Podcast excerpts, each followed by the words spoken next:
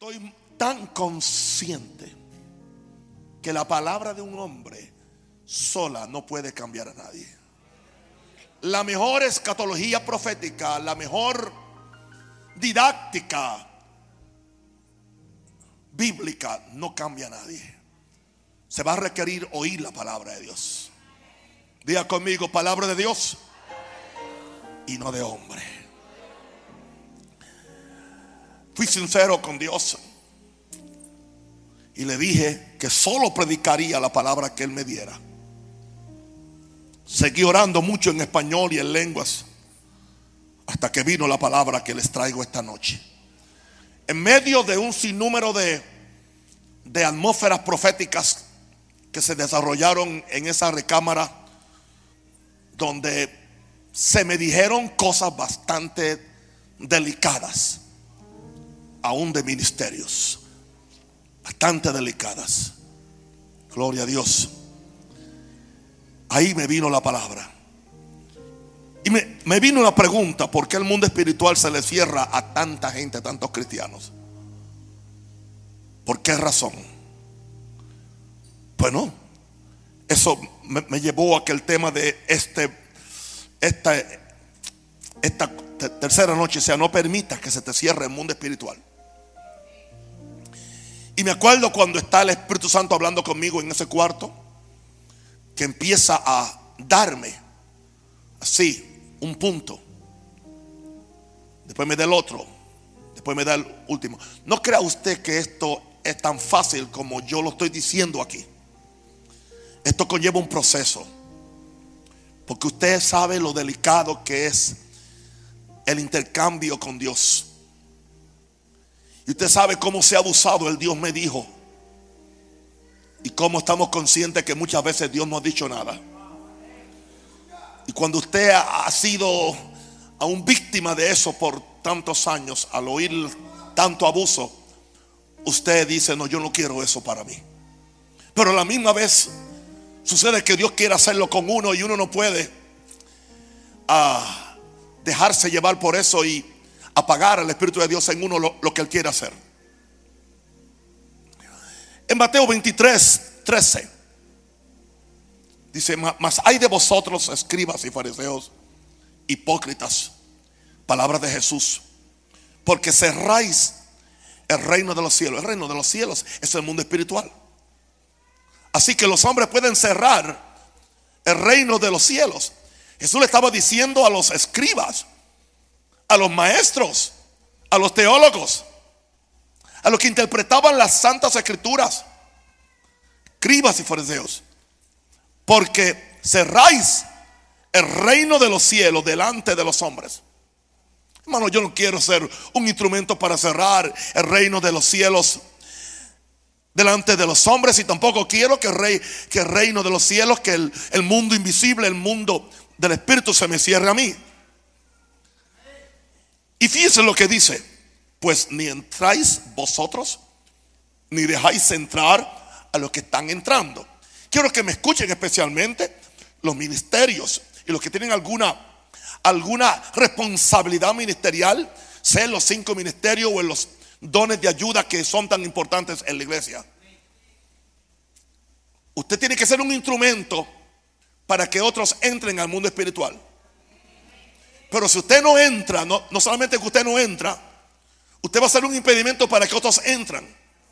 Porque usted va a ser la inspiración y va a ser la ayuda y el empuje para que otros puedan entrar al mundo espiritual.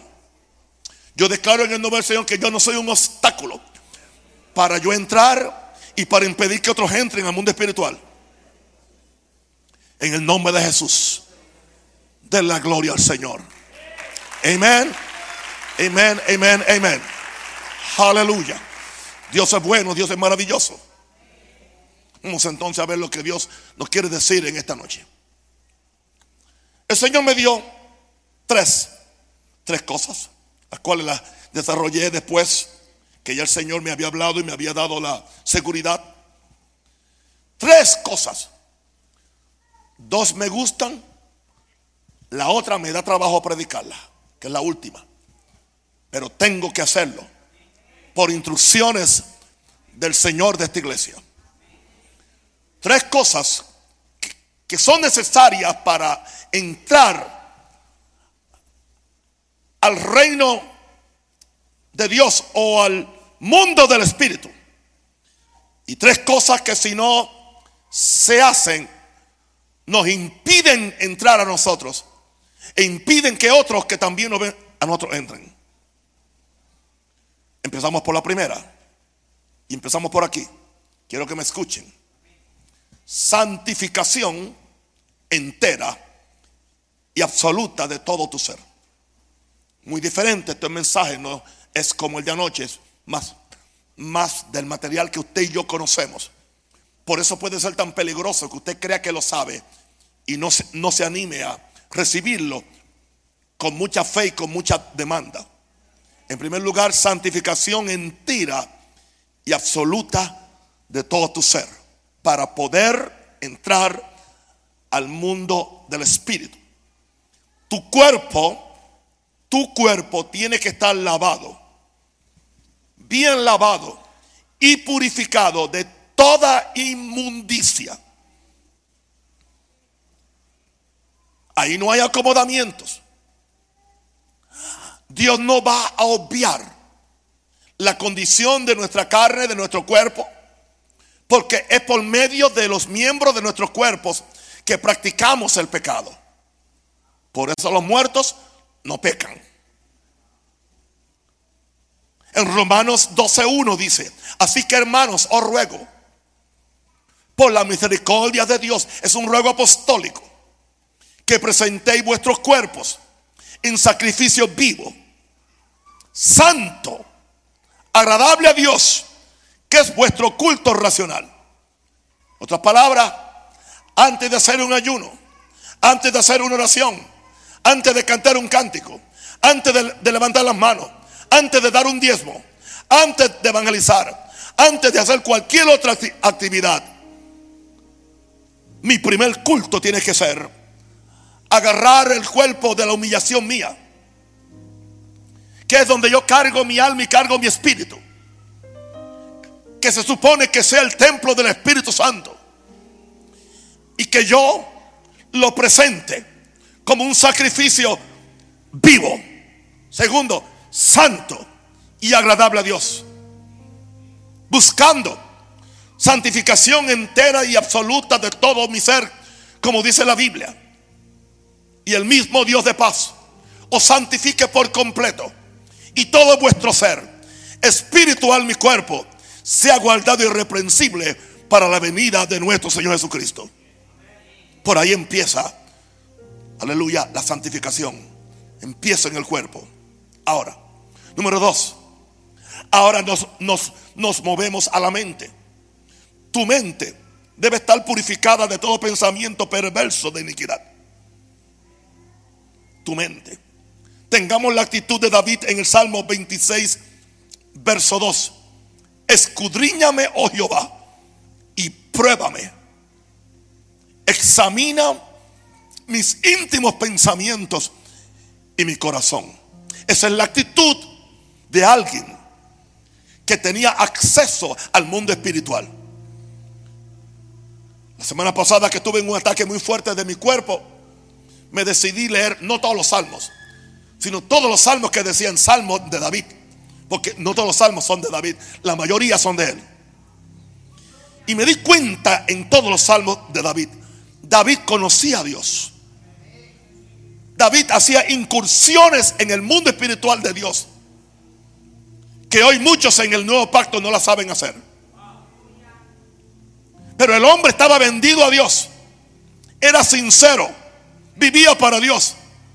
Y aquí dice, escudriñame, oh Jehová, y pruébame. Examina mis íntimos pensamientos y mi corazón. ¿Para qué? Para ver qué pensamientos hay en mí. Los más íntimos. Los que están en mi corazón. Tu mente debe estar purificada de todo pensamiento perverso de iniquidad. Tú no puedes entrar pensando los pensamientos del mundo. Tú no puedes entrar con una mente dividida y un corazón dividido. Por lo tanto, esto no es para todo el mundo. Hay gente que se conformarán con una postura religiosa. con una postura doctrinal. Y está bien, si quieres hacerlo, ese es tu privilegio hacerlo, pero ese no es mi privilegio. Yo estoy vendido a Dios. Y yo siento la gran responsabilidad de levantar un pueblo celoso de, buenas obras. Y enseñarles, aleluya, a cómo nosotros nos santificamos espíritu, alma y cuerpo. Ahora, estoy hablando del primer paso, santificación entera y absoluta. Esto fue lo que me dijo Dios que dijera. Esta es palabra de Dios. Estos no son puntos míos. En, ese primer punto, el número 3 dice, vaciar tu mente de todo pensamiento vano y llenarla con los pensamientos y caminos de Dios. Que es lo que cabe en, su mente? Todo lo que usted le permita. Usted quien decide. Fíjense que en este mensaje le daremos una hora de vacación al diablo. Y no hablaremos de él. Porque nada de esto tiene que ver con el diablo. Hemos usado al diablo por dos mil años como una buena excusa para no hacer la voluntad de Dios. Se ha usado al diablo como una buena excusa para, excusar mi pecado. Para excusar por qué estoy así, por qué soy así. Todo es el diablo. Damos el testimonio, el diablo hizo esto, hizo aquello otro, hizo aquello otro. Y después le metemos una alabanza. Bendito sea su nombre.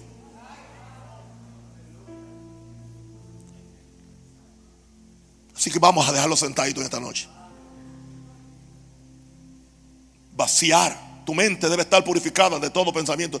Vacía tu mente, vacía tu mente de todo pensamiento vano. Y llenarla con los pensamientos y. Que mucho pensamiento vago. Vano. Venimos a la iglesia. Hoy muchos de ustedes vinieron todos turbados. Ustedes no entendieron que el nivel de revelación que hubo anoche y antenoche desata todo tipo de oposición demoníaca. Y muchos aún no saben pelear contra eso. Entonces usted pierde. Lo primero que usted pierde es la proactividad. Hay que ser proactivo, proactivo. Entonces usted como que baja el nivel, se vuelve religioso y cree que está solemne. Usted no está solemne, usted está muerto. No es solemnidad, es mortandad. Usted tiene que sobreponerse por encima de las atmósferas. Tiene que sobreponerse por encima del estado de ánimo tiene que sobreponerse por encima de la oposición que trae el diablo. Para que tú no prevalezcas. ¿Hasta cuándo les voy a enseñar? ¿Hasta cuándo estaré con vosotros? Como dijo Jesús. Jesus Christ. Aleluya. Que mucho pensar, que mucha gusaraña exactamente. No me quieren, no me aman, no me hacen. Todo eso. Llénala con los pensamientos de Dios. Porque a menos que tú cambies tu, tu imaginación y tu mente, tú no vas a cambiar tu destino. Ponle en armonía con lo que está en el libro de Dios, no en el librito tuyo. Vamos conmigo, Isaías 55, 7 al 9. Yo bendigo a la gloria de Israel, aleluya. Yo doy gloria a Dios. Yo doy gloria a Dios.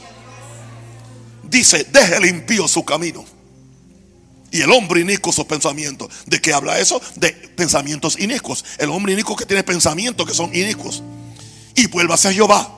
Y el cual tendrá de él misericordia. Vuelva hacia el Dios nuestro, el cual será amplio en perdonar.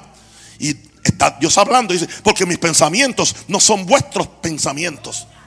Ni vuestros caminos son mis caminos, dijo Jehová. Como son más altos los cielos que la tierra.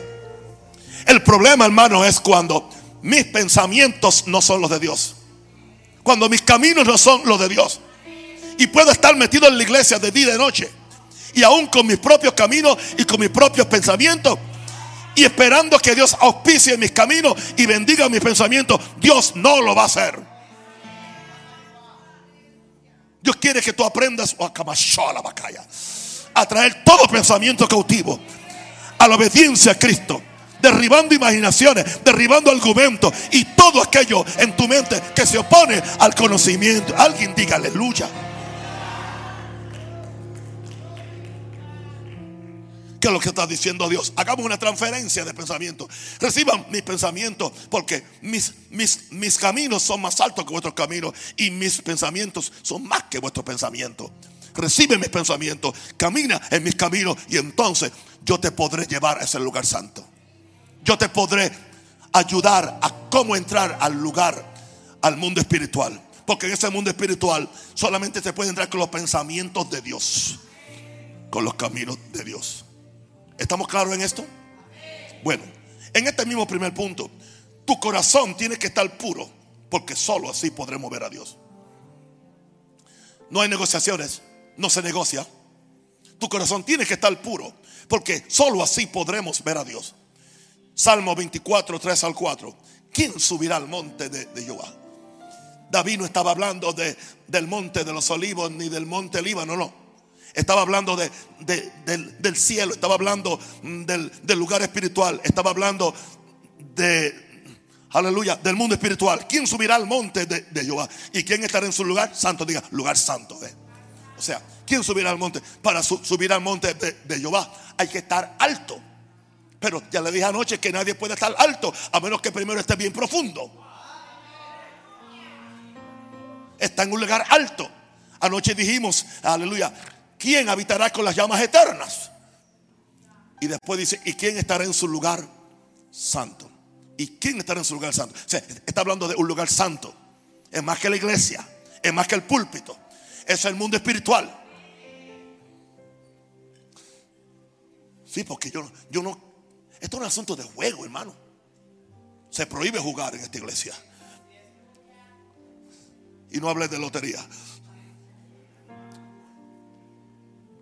Tu corazón tiene que estar puro porque solo así podremos ver a Dios. ¿Quién subirá al monte de Jehová? ¿Quién estará en su lugar santo? El limpio de manos y puro de corazón. Jesús dijo que, que los que son de puro corazón verán a Dios. En un corazón puro no hay envidia. En un corazón puro no hay venganza. En un corazón puro no hay, no hay odio. En un corazón puro está Dios. Dice, el que no ha elevado su alma otra vez a cosas vanas, ni ha jurado con engaño, ese es quien puede subir. Ese es quien puede entrar al mundo espiritual. ¿Se da cuenta por qué hay muy poca gente en ese lugar? Hay muy poca gente que entra. En cada iglesia hay muy, muy, muy poca gente hemos aceptado una religión por encima de una relación. Santo el Señor. Hemos aceptado una bendición por encima de una transformación. Y creemos que eso es evangelio. Y eso no es evangelio. ¿Y qué sucede? Nos encontramos entonces tan faltos, tan anémicos, tan enanos en nuestra vida espiritual. Alguien dele la gloria a Dios. Diga, diga, yo no quiero ser así. Diga, estoy cansado de ser así. Yo quiero ser diferente. Yo quiero la mente de Dios. Yo quiero el corazón de Dios. Yo quiero un corazón puro. Si los quiere, aplauda fuertemente.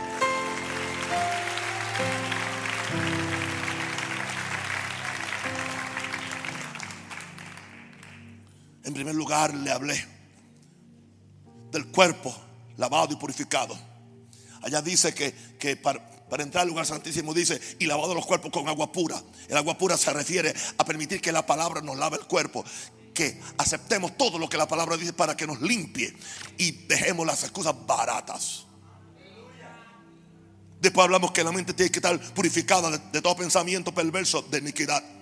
Después hablamos de vaciar la mente de todo pensamiento vano y llenarla con los pensamientos y caminos de Dios. Después dijimos que el corazón tiene que estar puro porque solo así podremos ver a Dios. Y ahora digo, si no has hecho lo anterior, todo lo que hemos dicho hasta ahora, ¿qué sucede? Nos falta una parte del ser humano, el espíritu. Tu espíritu estará débil, débil, frágil, sin crecimiento y bajo ninguna circunstancia está preparado para tener contacto con el mundo espiritual. Porque el mundo espiritual yo puedo entrar por medio de mi espíritu. Yo puedo entrar por medio de mi espíritu. Toda la obra espiritual sale de mi espíritu. Claro, está envuelto mi cuerpo porque tengo que hablar. Está envuelta mi mente porque tengo que pensar. Pero al fin todo eso se recoge por medio de un espíritu. Un espíritu fuerte. Ese espíritu que está conectado a Jesús. Pero Jesús solamente puede aleluya, conectarse con la parte de tu espíritu que está fortalecido con la bendición de Dios. O sea, el espíritu de, Jesús no va a ser la parte que le toca a tu espíritu hacer. Porque tú eres una persona espiritual. Y Él confía. Por eso es que Él quiere unirse a tu espíritu. No para sustituir a tu espíritu, sino para complementar tu espíritu. Porque el que, se une a Jesús, tú sigues siendo una persona. Tú, tú sigues, tu espíritu sigue teniendo una identidad propia de persona. Tú no pierdes tu identidad. Aunque estás unido a Jesús, aún tú eres tú. Y tu espíritu eres tú. Y esa es la persona que tiene visiones. Esa es la persona que tiene sueños. Esa es la persona que puede salir del cuerpo en, en un momento determinado a hacer una obra en las estrellas. Ay, Dios mío.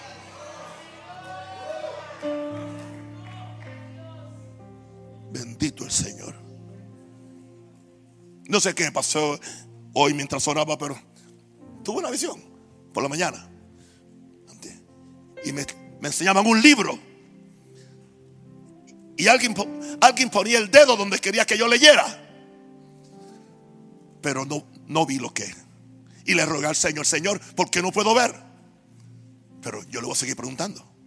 Había algo, era un escrito, era como un libro bastante viejo, pero me pusieron el dedo para que yo leyera algo. Aún no sé lo que es. ¿Quién estaba operando ahí? Mi espíritu. Pero cuando tú operas en una visión, es tu espíritu. No es simplemente, mira, olvídate de esa basura psicológica. Mi subconsciente. La palabra subconsciente es una imitación, es una, una sustitución muy pobre a lo que verdaderamente es quien tú eres, un espíritu. Cuando la psicología habla del subconsciente, simplemente como no quieren reconocer que espíritu de Dios hay en el hombre, entonces, ellos no pueden explicarse cómo es que una persona que ha estado tratando de resolver un problema por toda la noche y no encuentra la, respuesta y de, de, repente le llega un luzazo y dice, ah, se le despertó el consciente. No fue el consciente que se le despertó. Espíritu de Dios en el hombre. Aún el hombre pecador, su espíritu vino de Dios. De que está descarriado otra cosa, pero aún tiene principios de vida de Dios es subconsciente y el subconsciente. Es el espíritu del hombre. Que es donde está tu creatividad. Aleluya. Y es donde tú puedes entrar al, al, lugar espiritual. Kira. Y tú puedes controlar tu espíritu. Y tú puedes, y, y, tú puedes alimentar tu espíritu. Y tú puedes fortalecer tu espíritu. Y tú puedes, aleluya, hasta enseñarle a tu espíritu. El salmista decía, aún en la noche me enseña mi conciencia. Él se refería a, su espíritu. En la noche me enseña mi conciencia. Tú puedes enseñar a tu espíritu a reaccionar a las cosas. Para que tú no seas controlado por la carne ni por la gente, sino que seas controlado, que tú vivas adentro y no afuera. Aprende a vivir, desde, a funcionar desde adentro. Gloria a Dios. Esa gente son invencibles. Esa gente son los que conquistan. Conquistan tremendas cosas para Dios. Aleluya, porque la fe es del Espíritu, la fe es del corazón. Dele la gloria a Dios. Bueno, entonces es posible que haya gente que cumplan estos cinco requisitos de mi primer punto, pero entonces ahora el Señor me dijo la segunda cosa. Y hoy yo la puse en práctica también. Ya la había puesto en práctica. Pero cuando me llegó este mensaje, yo había puesto esto en práctica. Es la oración persistente como Jesús nos mandó. Bien, oración. No simplemente simple oración. Quiero que usted entienda esto. Jesús nos mandó entrar al lugar secreto con el Padre, que es el camino para entrar al mundo espiritual. Mateo 6, 6. Por favor, Mateo 6, 6. Mas tú, cuando ores, entra en tu aposento y cerrada la puerta, ora a tu Padre que está en secreto y tu Padre que ve en lo secreto, indicando que el Padre está ahí. Claro, otra, otra vez, está ahí en espíritu. Sea, no, no está ahí como persona, imagínate. A tu Padre que está en secreto y tu Padre que ve lo secreto, te recompensará en público. O sea que, entonces, ¿cómo tú vas a relacionarte con Él? Dios es espíritu. Por medio de, tu espíritu. Por eso es que el diablo quiere que tú tengas un espíritu ah, desinflado. Por eso el diablo se opone a que tú ores en lengua y hay doctrinas, aleluya, diabólicas que se impiden que tú ores en lenguas. Porque él sabe que el que, el que ora en lengua fortalece, fortifica su espíritu. Muchos aún no están convencidos. Yo solamente hablo cuando me viene la cosa. ¿Qué cosa te tiene que venir? Tú estás bautizado en el Espíritu. Y Él está en ti ya. Levanta las manos y adora a Dios. Gracias, Padre. Así que Jesús nos mandó a entrar al lugar secreto con el Padre, que es el camino. Esto habla, esto habla, escúchame bien ahora, de una separación del mundo, la gente y las cosas del mundo natural para tu poder, poder entrar al lugar santísimo, estar en el lugar santísimo, para tu poder oír a Dios. Tú no debes conformarte hasta que tú no oigas a Dios.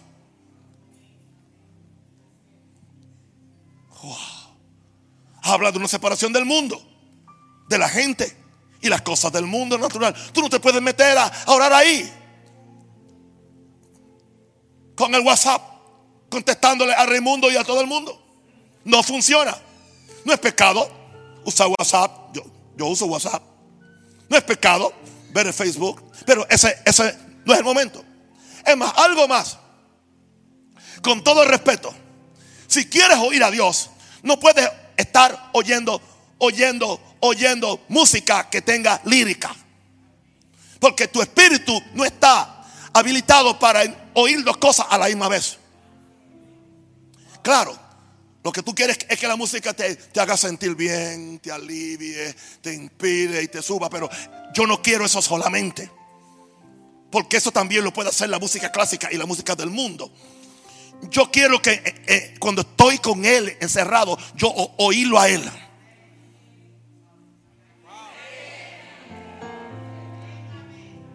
Dígame o dígame duele, pero diga algo. Es que hemos cogido tantas malas mañas. Por eso no hay pocos creyentes oyendo a Dios. No porque no les quieran, porque no se dejan no dejan que Él les hable. Tú no puedes estar oyendo a dos a, la misma vez. O lo oyes, o, oyes al artista que te está cantando, o lo oyes a Él. Ahora, hay otras ocasiones cuando lo que tú quieres es simplemente refrescarte su presencia y adorar. Eso, eso, yo no estoy hablando de esos momentos, están lindos, pero yo necesito momentos cuando yo oiga a Dios. Cuando Él me diga, tú vas a predicar esto. Y tú vas a hacer esto. Y yo voy a hacer esto con tus nietos. Y voy a hacer esto con tus hijos. Y voy a hacer esto con tu esposa. Y hago esto con tu iglesia. Oh my God. Eso no tiene precio. Oír a Dios.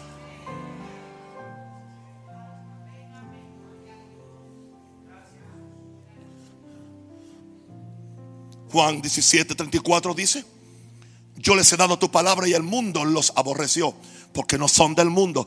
Tú no eres del mundo, como tampoco yo soy del mundo, dijo Jesús. No ruego que los quites del mundo, sino que los guardes del mal.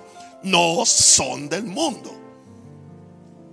No importa cuánto tú amas a Panamá, tú no eres de Panamá. Tampoco eres de Venezuela, ni eres de Puerto Rico, tú eres del cielo.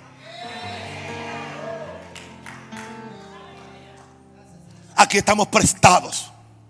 Somos peregrinos en esta tierra. No son del mundo como tampoco yo soy del mundo. Así que para tu poder entrar tienes que separarte del mundo. Porque para tú entrar al mundo eh, espiritual tienes que separarte del mundo natural. Y hacerlo adrede. A propósito. En algunos casos, para casos que son demasiado importantes, tendrías aún que separarte por uno, dos o tres días, lo que hice yo cuando fui a la montaña o lo que estoy haciendo en esta, en esta, en estos días, porque son, son tiempos muy importantes para lo que estoy haciendo. Estoy esto está determinando el futuro de esta iglesia y aún quizás del evangelio en Latinoamérica. Así que yo tengo que oír a Dios. Tengo que oír a Dios para dirigir aún a muchos de mis pastores que tienen tremendas retos y desafíos y visiones. Jesus Christ. Ahora, se va a tomar tiempo considerable. Para desconectar tu vida del mundo natural y conectarlo con el mundo espiritual. Se va a tomar tiempo considerable. Mientras más lleno tú estás del mundo, más tiempo te va a tomar para tú desconectarte de eso. Por eso es que el mejor tiempo para orar es en la mañana. Porque tú dormiste la noche, no, eh, eh, eh, espero que no dormites, entiende, oyendo música chabacana con dos audífonos y te levantes endemoniado entonces. Inquieto.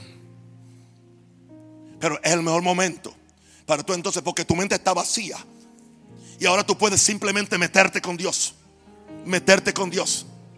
Y por favor, el peor error que puede hacer es, pues, bueno, pues antes de llorar voy a leer las noticias. Es mejor que te eches una una soga al cuello. ¿Qué te van a ayudar las noticias?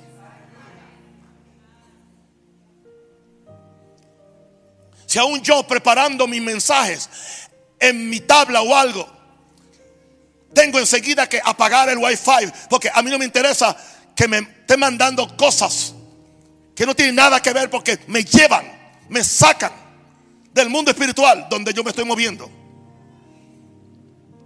Esto lo hace usted hacerse raro y que mucha gente no lo entienda tiempo considerable para desconectarte de, tu vida del mundo natural y conectarte con el mundo espiritual. Nadie que no haga esto no podrá conectarse. No podrá entrar al mundo espiritual.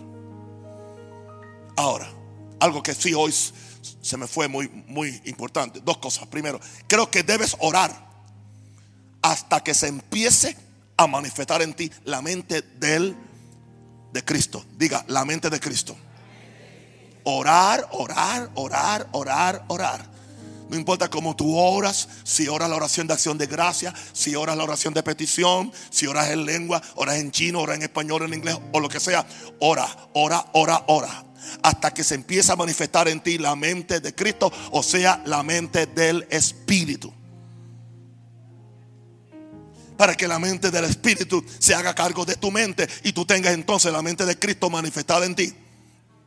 Porque lo que Dios te va a revelar en el mundo espiritual no lo puedes entender con tu mente natural. Diga aleluya. Romanos 8, del 6 al 8. Por favor, póngame en la Biblia de las Américas, LBLA. Romanos 8, del verso 6 al 8. Porque la mente puesta en la carne es muerte. Está hablando de tu carne. La mente puesta en la carne es muerte. Pero la mente puesta en el Espíritu que, es vida y paz. Romanos 8, 6. La mente puesta en la carne es muerte, pero la mente puesta en el Espíritu es que diga vida y paz. Ok. Ya que la mente puesta en la carne es enemiga de Dios. Entonces, ¿cómo tú vas a tener comunión con Dios si tu mente está en enemistad con Dios? Porque si tu mente está conectada con las cosas de la carne y con las cosas de, este mundo, entonces tú, tu mente es enemiga de Dios. Dios no le habla a enemigos. Dios no puede revelársele a enemigos. Él está buscando hijos. Él está buscando amigos. No enemigos.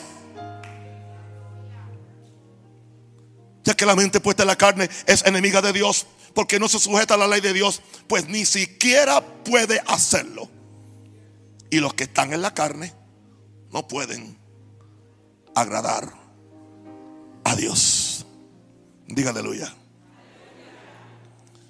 ¿Y cómo se hace eso? Eso no hay un libreto para enseñarlo. Eso tú lo, lo aprendes en la práctica. En la práctica. You learn to do by doing, you learn to swim by swimming. Tú aprendes a hacerlo, hacerlo. Aprendes a nadar nadando. Aprendes a hablar hablando. Es asunto de aprendizaje y de práctica. Estamos hablando del segundo punto que es oración persistente como Jesús nos mandó. Ahora, la parte que para mí es más importante de todo lo que he dicho en este segundo punto es, tienes que orar sin límites de tiempo. Yo estoy hablando no de la gente que están orando simplemente para que el Señor le dé un perro, no. O le dé una novia, no. Yo, estoy hablando de gente que quiere influir el reino. Gente que quieren, aleluya, penetrar el mundo del Espíritu. Conocer a Dios. Tener comunión con Dios tener visiones, tener sueños, tener estas voces proféticas de lo que Dios quiere hacer con el mundo. Vamos conmigo entonces a Lucas 11, 9 al 10. Déjenme leerlo en la forma más literal posible. ¿Están conmigo? Lucas 11, 9 al 10.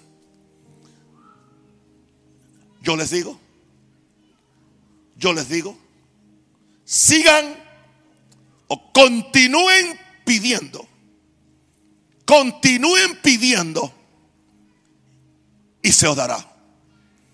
Continúen buscando y hallarán. Continúen llamando o tocando la puerta y se os abrirá. No simplemente pedid una vez, buscad una vez, llamas una vez. Cuando Jesús lo dijo, no lo dijo en esos términos que lo han traducido nuestros intérpretes o traductores. Jesús estaba, usando una continuidad de, de la acción. Por eso esta versión lo pone en esta forma. I say to you, keep asking, and it will be given to you. Keep searching, and you will find. Keep knocking, and the door will be open for you. Sigan pidiendo, y se le dará. Sigan buscando, y hollarán. Sigan tocando, y la puerta se le, se le abrirá. Verso 10. Porque todo el que sigue, el que sigue pidiendo, recibirá. Y la persona que sigue buscando, encontrará. Y la persona que sigue tocando la puerta, la puerta se le abrirá. ¿Qué es lo que perseguimos? Que se abra una puerta. ¿Dónde? En el mundo espiritual. ¿Dónde está Dios? ¿Dónde está tu milagro? ¿Dónde están tus finanzas? ¿Dónde está tu paz? ¿Dónde está tu ministerio? ¿Dónde está tu destino? ¿Dónde está tu gloria? ¿Dónde están las visiones? ¿Dónde está la gloria? ¿Dónde está el avivamiento? ¿Dónde está el crecimiento de tu iglesia? En el mundo espiritual.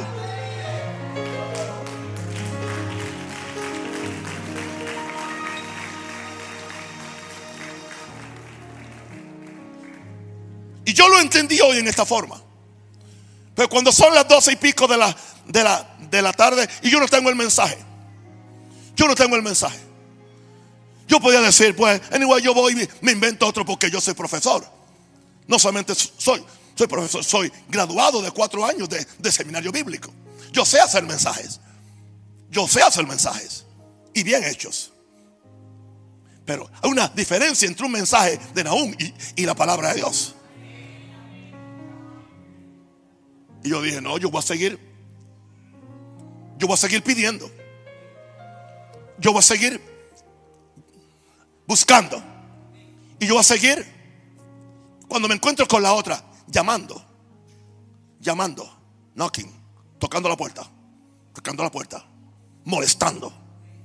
Pide. Pide. Pide. Y pide. Y pide. Y pide. Y busca y busca y busca en el mundo espiritual y después muévete a dónde a, a, llamar a tocar la puerta tocar la puerta ábreme necesito un mensaje necesito oírte. Necesito esta canción. Necesito estos versos. Necesito esta revelación. Necesito este breakthrough o este avance. Necesito este éxito. Necesito esta sanidad esta victoria. Y sabe una cosa estás haciéndole presión al mundo espiritual.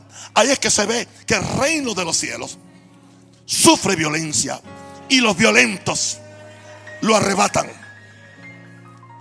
Pues yo pedí y no pasó. No, mentira. No hemos prevalecido hasta que no se nos abra la puerta. ¿Y cuál puerta se, se nos va a abrir? La puerta del mundo espiritual. Dale gracias a Dios por eso. Saca papá, saca la bacaya. la bacaya. Dale gloria a Dios, dale gloria. Dale gloria a Dios. Por favor, dale gloria a Dios. Jesús.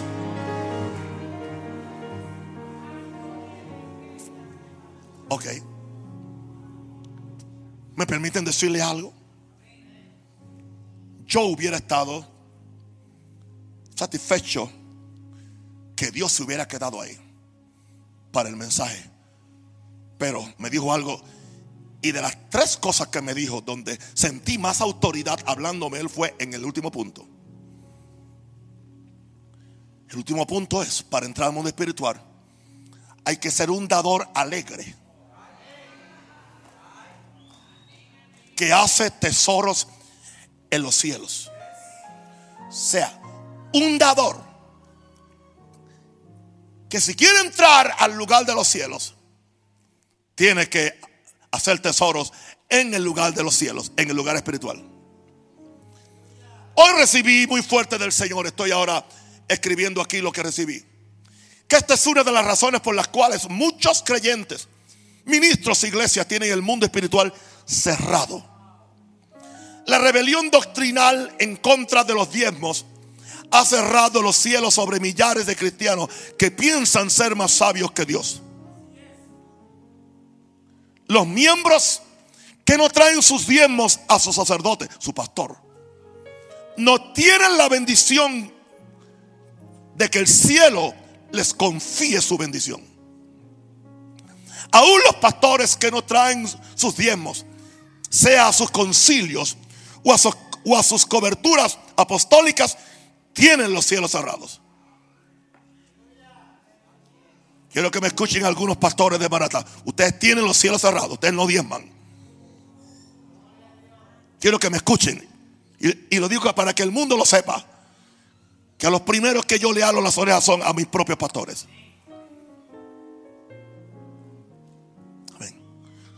El diezmo es una honra a Dios, pero el diezmo es una honra también al pastor. Porque el pastor tendría derecho a comer de los diezmos. El hecho de que yo no use ese privilegio no es porque no es mi derecho, sino porque yo he decidido no usarlo por ahora. Pero yo puedo cambiar de opinión cuando yo quiera. Porque tengo, tengo el soporte bíblico para hacerlo.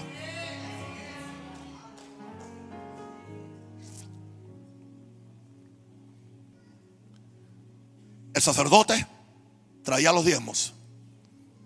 Perdón, la gente traía los sacerdotes y los, días, y los sacerdotes bendecían a la gente. Cuando los pastores le traigan el, el diezmo a sus coberturas, a sus apóstoles, a sus líderes espirituales, reciben la bendición sacerdotal de ese hombre y esa de ese hombre. Este es el punto donde se acaban los amenes.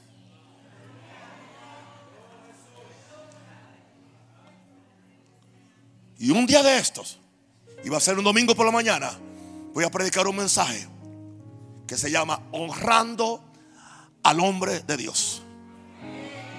Para que Panamá aprenda la forma bíblica y espiritual que hay que honrar a los verdaderos hombres de Dios. Han honrado a los sinvergüenzas, a los ladrones y a los avaros. Es momento que empiecen ahora a honrar a los verdaderos hombres que Dios está levantando. Alguien diga aleluya.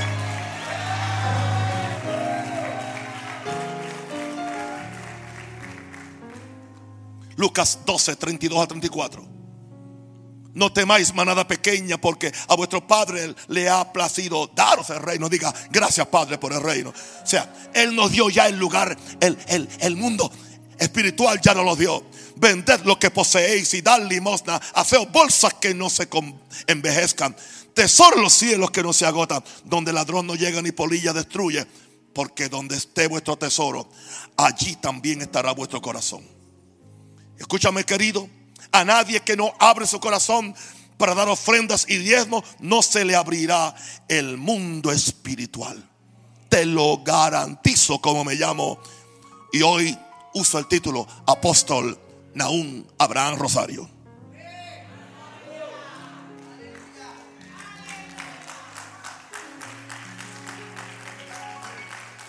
A nadie que no abre su corazón para dar ofrendas y diezmos, no se le abrirá el mundo espiritual. Y lo encontramos aún en la Biblia.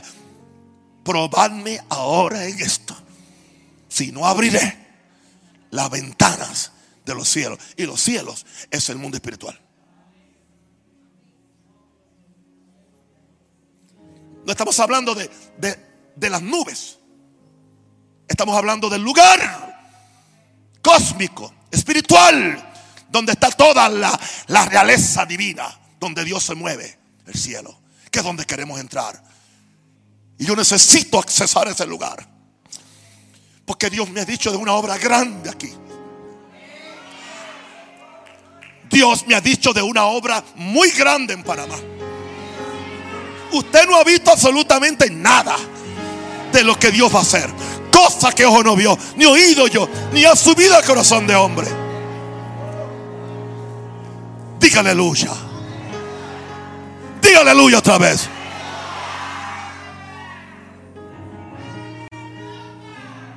Bueno, necesitar gente comprometida, gente responsable.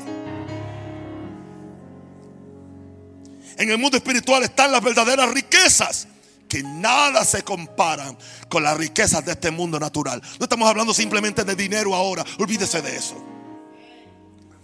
Jesús nos dijo, ¿por qué muchos no pueden recibir las riquezas verdaderas del reino de los cielos? Jesús nos dijo por qué. Y quiero que vean ese verso, muy importante, Lucas 16, 9 al 11. Y yo os digo, ganad amigos por medio de las riquezas injustas o sea, riquezas injustas es el dinero de este mundo, se le llama es mamón. Para que cuando estas falten, para que cuando estas falten o reciban en las moradas eternas el mundo espiritual. Oye eso. Ganas amigos. ¿Cómo que tú ganas amigos? Por medio de, ¿sabes cómo que tú ganas amigos? Tú te haces amigo del cielo y de los ángeles y del reino de Dios. Cuando tú pones el reino de Dios en primer lugar y tú eres un participante en el área del dar y recibir de diezmos y ofrendas. No divorcies esto del mensaje que estamos hablando. Es básico. Tengo que predicarlo o soy un mentiroso. Soy un engañador. Tengo que predicarlo. Iglesias que no entienden eso tendrán cielo cerrado. Familias tendrán cielo cerrado. Y se le cierra no solamente para la parte económica, se le cierra para algo más importante que la parte económica. Se le cierra la bendición espiritual. Vamos a ver. Vamos a ver. Ganad amigos por medio de las riquezas injustas para que cuando estas os falten os reciban en las moradas eternas. El que es fiel en lo muy poco, también lo es en lo más fiel. Y el que lo muy poco es injusto, también en lo más es injusto. Verso 11, pues si en la riqueza es injusta no fuiste fieles, ¿quién os confiará lo verdadero? Ahí habla de dos riquezas. Habla de una riqueza injusta, mamón, que se le llama todo el sistema económico de, este mundo, de donde usted trae los diezmos y trae las ofrendas y usted ayuda al pobre. Pero dice que si, si tú no eres fiel administrando en la forma correcta, y esa administración conlleva que Dios sea primero que el mundo espiritual sea primero. Que tú acceses el mundo espiritual trayendo tus, tus ofrendas y diezmos. Dice, ¿quién os confiará la riqueza verdadera? ¿Cuáles son las riquezas verdaderas? Todo lo que hay en el reino de Dios. Todo lo que hay en el, en el, en, el mundo espiritual. ¿Qué son las riquezas verdaderas? La revelación de la palabra. Los misterios del, del reino no se te confían.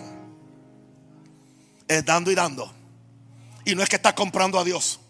Es que Dios, Dios dice, si Él no sabe administrar, administrar cosas materiales, que yo le he dicho cómo administrarlo, poniendo el reino en primer lugar. Entonces, yo no le voy a confiar revelación de la palabra, no, no le voy a confiar accesar las riquezas espirituales de ese mundo espiritual, porque Él no es responsable con las riquezas del mundo material. Nunca le voy a entregar la del mundo espiritual. Por eso se quedan se quedan insensatos y necios y no pueden entender las cosas espirituales. Por eso chocan con esta revelación. Chocan porque esto se entiende solamente por medio del Espíritu Santo.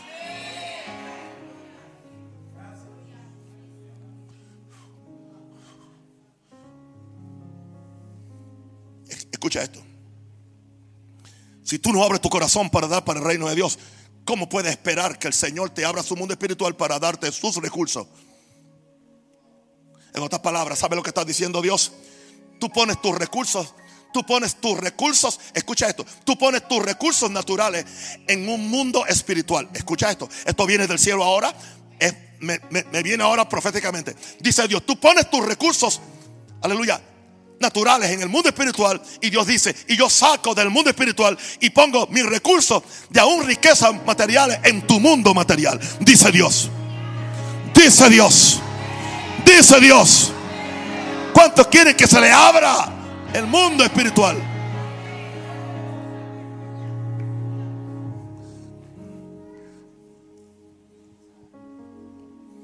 Dios establece un principio eterno que ofrendas y diezmos abren las puertas del mundo del espíritu y eso nadie puede cambiarlo. Eso no es ley, eso viene desde Abraham. A un gentil se le abrió el mundo espiritual porque era piadoso, oraba y daba limosnas a los pobres. A un gentil, a Cornelio, dice que era piadoso. Eso indica que andaba en la santidad que hablamos en el primer punto. Era piadoso, oraba. Eso indica que cumplía, cumplía el segundo punto de la oración y daba limosna. Eso indica que cumplía el tercer punto. Aleluya, daba dinero para los pobres en este caso. Amén. Y se le abrió al mundo espiritual. ¿Cómo? Vino un ángel. Vino un ángel y le habló y le dijo dónde encontrar la salvación completa. A Salomón se le abrió el mundo espiritual con oferta de recibir sus recursos, pero solamente después que sus mil sacrificios llegaron a la presencia de Dios. Sacrificó mil bueyes en ese día. Y esa noche Dios se le aparece en sueño y le dice, pídeme lo que tú quieras. Cuando Dios se te aparece en sueño, ¿qué se te abrió? ¿Qué se te abrió? ¿Qué se te abrió? Imagínate que te diga, pídeme lo que tú quieras. Y él solamente pidió que sabiduría. ¿Usted creía que este asuntito de diezmo y ofrenda es solamente los pactitos y los sellitos? Lo le mintieron, lo engañaron y le robaron la bendición de usted conectarse con el mundo espiritual. Y yo hoy le estoy enseñando cómo hacerlo. El Señor me dijo que estas son las tres razones por las cuales la gente tiene el mundo espiritual abierto y las tres razones por las cuales otros no los tienen. De acuerdo a cómo tú reaccionas hacia estas tres verdades. Levanta la mano al cielo.